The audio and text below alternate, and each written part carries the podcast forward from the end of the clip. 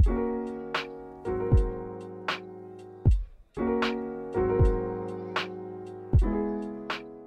привет, это подкаст 1001. У микрофонов Федя, Егор, Артем и Коля.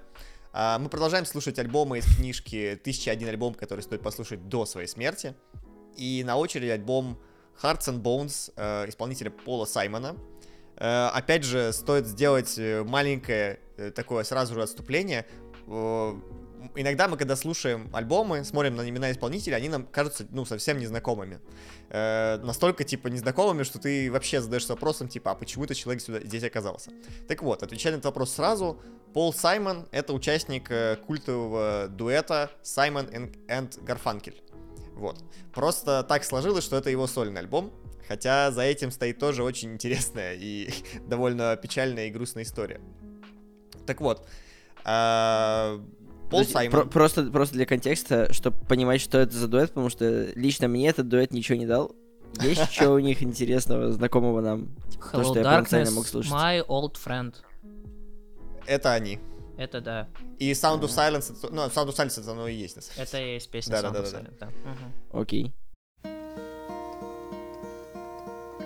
Hello, darkness, my old friend.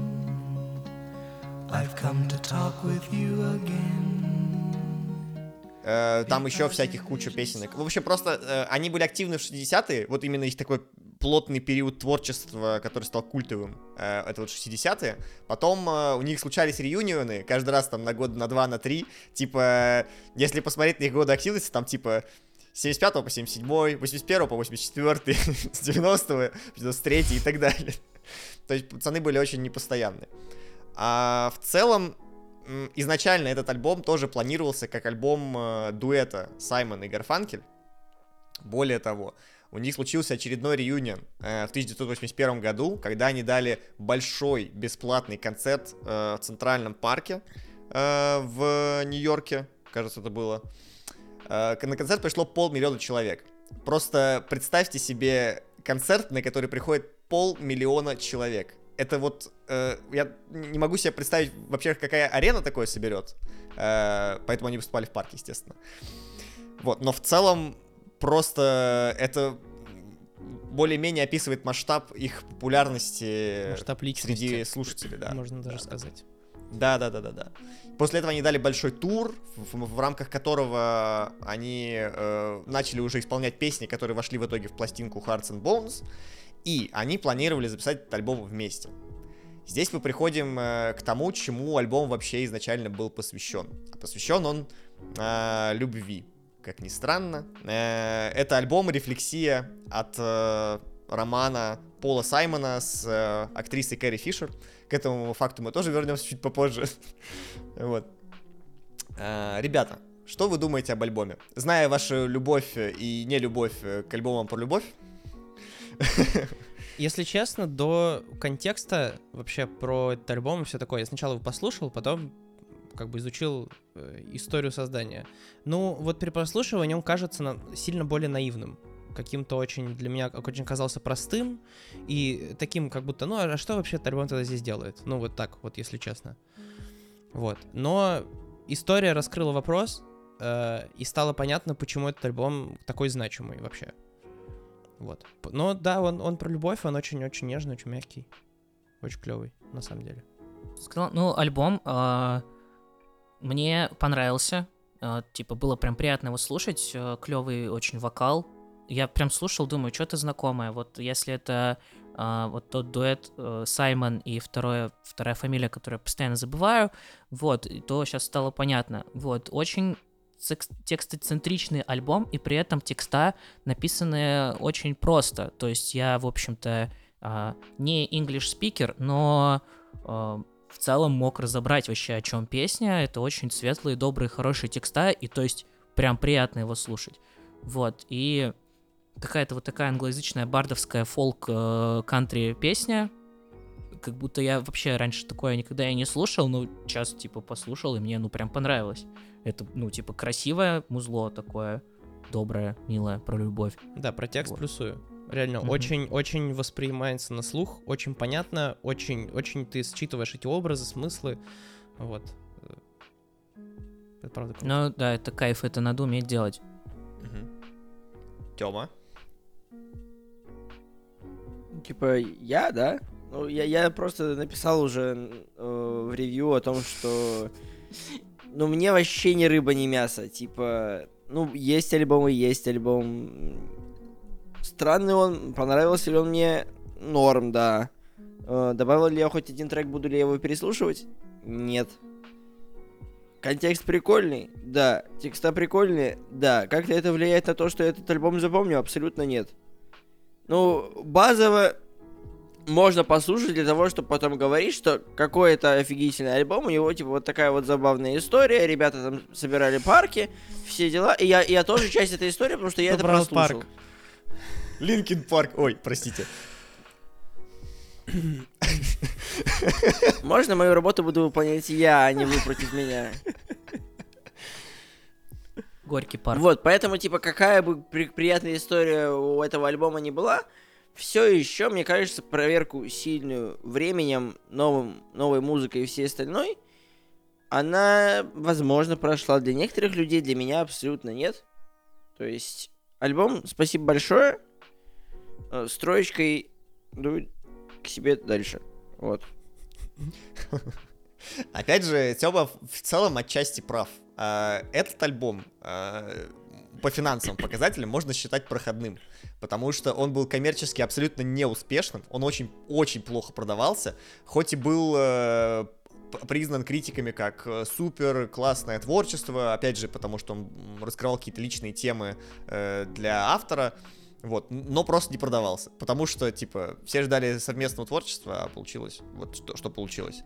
А, Тем не менее, там в этом альбоме есть пара забавных отсылок. Например, э, есть песня с очень длинным названием, которая по-любому привлекает внимание визуально. Э, Рене и Джордж Магрит э, со своей собакой после войны.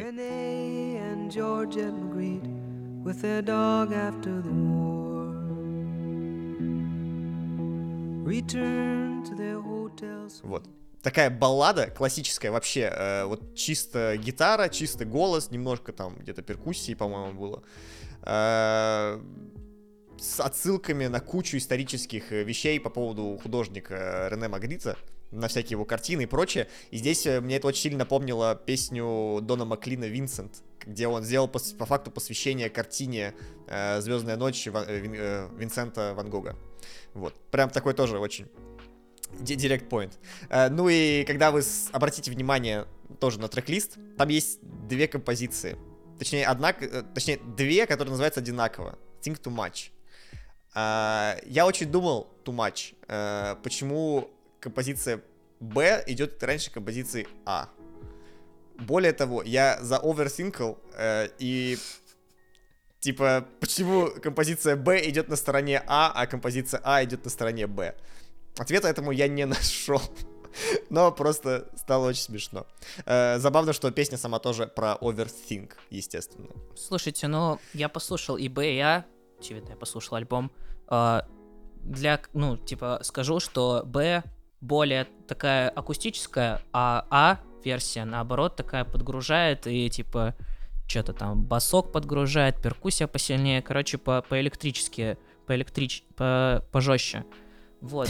И, э, короче, э, я вот к чему, что я не знаю, почему акустическую ве- версию пустили раньше, но как будто А, потому что она такая более полноценная, Б, потому что акустическая. Вот. Возможно, для, для динамики альбома так сделать было правильнее, чтобы, типа, разогнаться к чему-то более крепкому. Вот, и... На самом деле, э, ничего не мешало бы, ну, как бы собрать это в один трек, потому что суммарная длина, длительность получилась бы 5,5 минут, а у нас уже есть здесь треки 5,5 минут, например, вот, типа, да, там 5-минутные треки здесь уместны, кажется. Вот, поэтому в этом либо был какой-то творческий заме- замысел, либо какая-то интересная история, которую нам не рассказали. Вот. Я, кстати, хочу отметить э, последний трек с альбома, это The Late Great Johnny Ace. Э, Если убрать всякие вот эти акустические демки, которые есть на делюксах, типа, да, вот оригинальный трек-лист брать.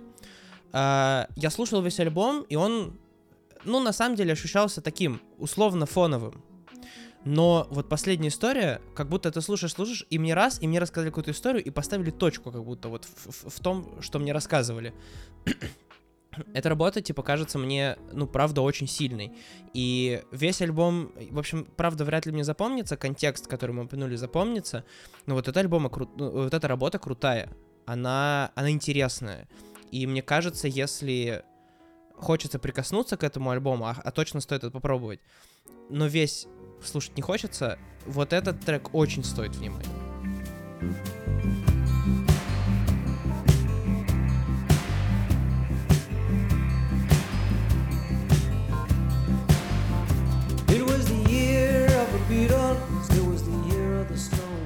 С другой стороны, мы, кстати, до сих пор так и не отметили. Тёма сказал, что это такая типичная бардовская песня. Э, Это тоже отчасти правда, отчасти нет, потому что здесь, как раз в сравнении с предыдущими пластинками, что Пола Саймона сольными, что Саймон и Гарфанкель, здесь было довольно много экспериментов э, по привнесению э, всяких электронных штук в музыку. В целом это тогда было популярно, уже, ну тогда это было даже скорее уже как это, прошло пик э, новаторства, просто пришло к популярности. Как раз 80-е, это куча попсы, куча по, по такой простой музыки, типа Майкла Джексона, Аббы и так далее.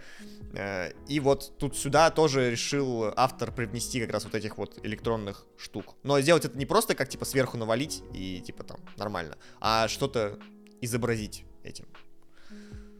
Например, там есть крутые синкопы в какой-то песне, которые сделаны на перкуссии, которая электронно прообработана была и что-то такое. Вот.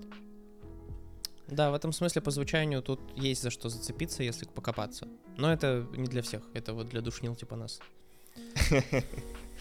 Типа вас, ребят. Да, да, да. Тём, ты А, просто не выкупаешь. Согласен. Не до конца выкупает, скажем Ну, так. да. Немножко так. Ну, короче, э, опять же, если говорить про место этого альбома э, в мировой музыкальной культуре, э, как я уже сказал, он проходной. Просто потому что он, возможно, не реализовался так, как он должен был реализоваться. Плюс у него такая довольно личная тематика для автора. То есть он, он важен для самого автора, наверное, это самое важное вообще в творчестве. А, Но не так был сильно тепло воспри- воспринят публикой. Но Вот. важность для автора не воспринимается в, в книге как аргумент, мне кажется. Для попадания в еще один. А вот, не, кстати, не знаю. Э, Но я не это, закончил ну- свой тейк, опять же. Э, Мы э, наблюдаем через этот альбом эволюцию артиста, потому что в следующий раз он, э, он сильно, на самом деле, расстроился после того, как э, записал этот альбом. Он финансово провалился, он поссорился со своим э, как бы, мэ- э, товарищем по бенду Гарфанкелем. Он э, развелся со своей женой, вот с этой вот э, Кэрри Фишер, э, и уехал в Африку писать альбом там. И следующий Ладно, альбом.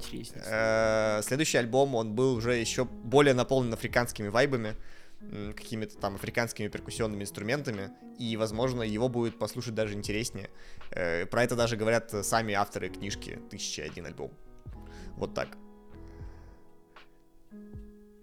Что, на этом мы будем завершаться, видимо? Наверное, да. Я Э, зафиналю тогда этим фактом, э, который я припас до конца. Э, В общем, в песне э, Think Too Much он э, в одной из частей упоминает о том, что его напрягает отношение э, медиа э, к его, как бы, к к его браку. Ну, то есть, короче, его достали папарацци.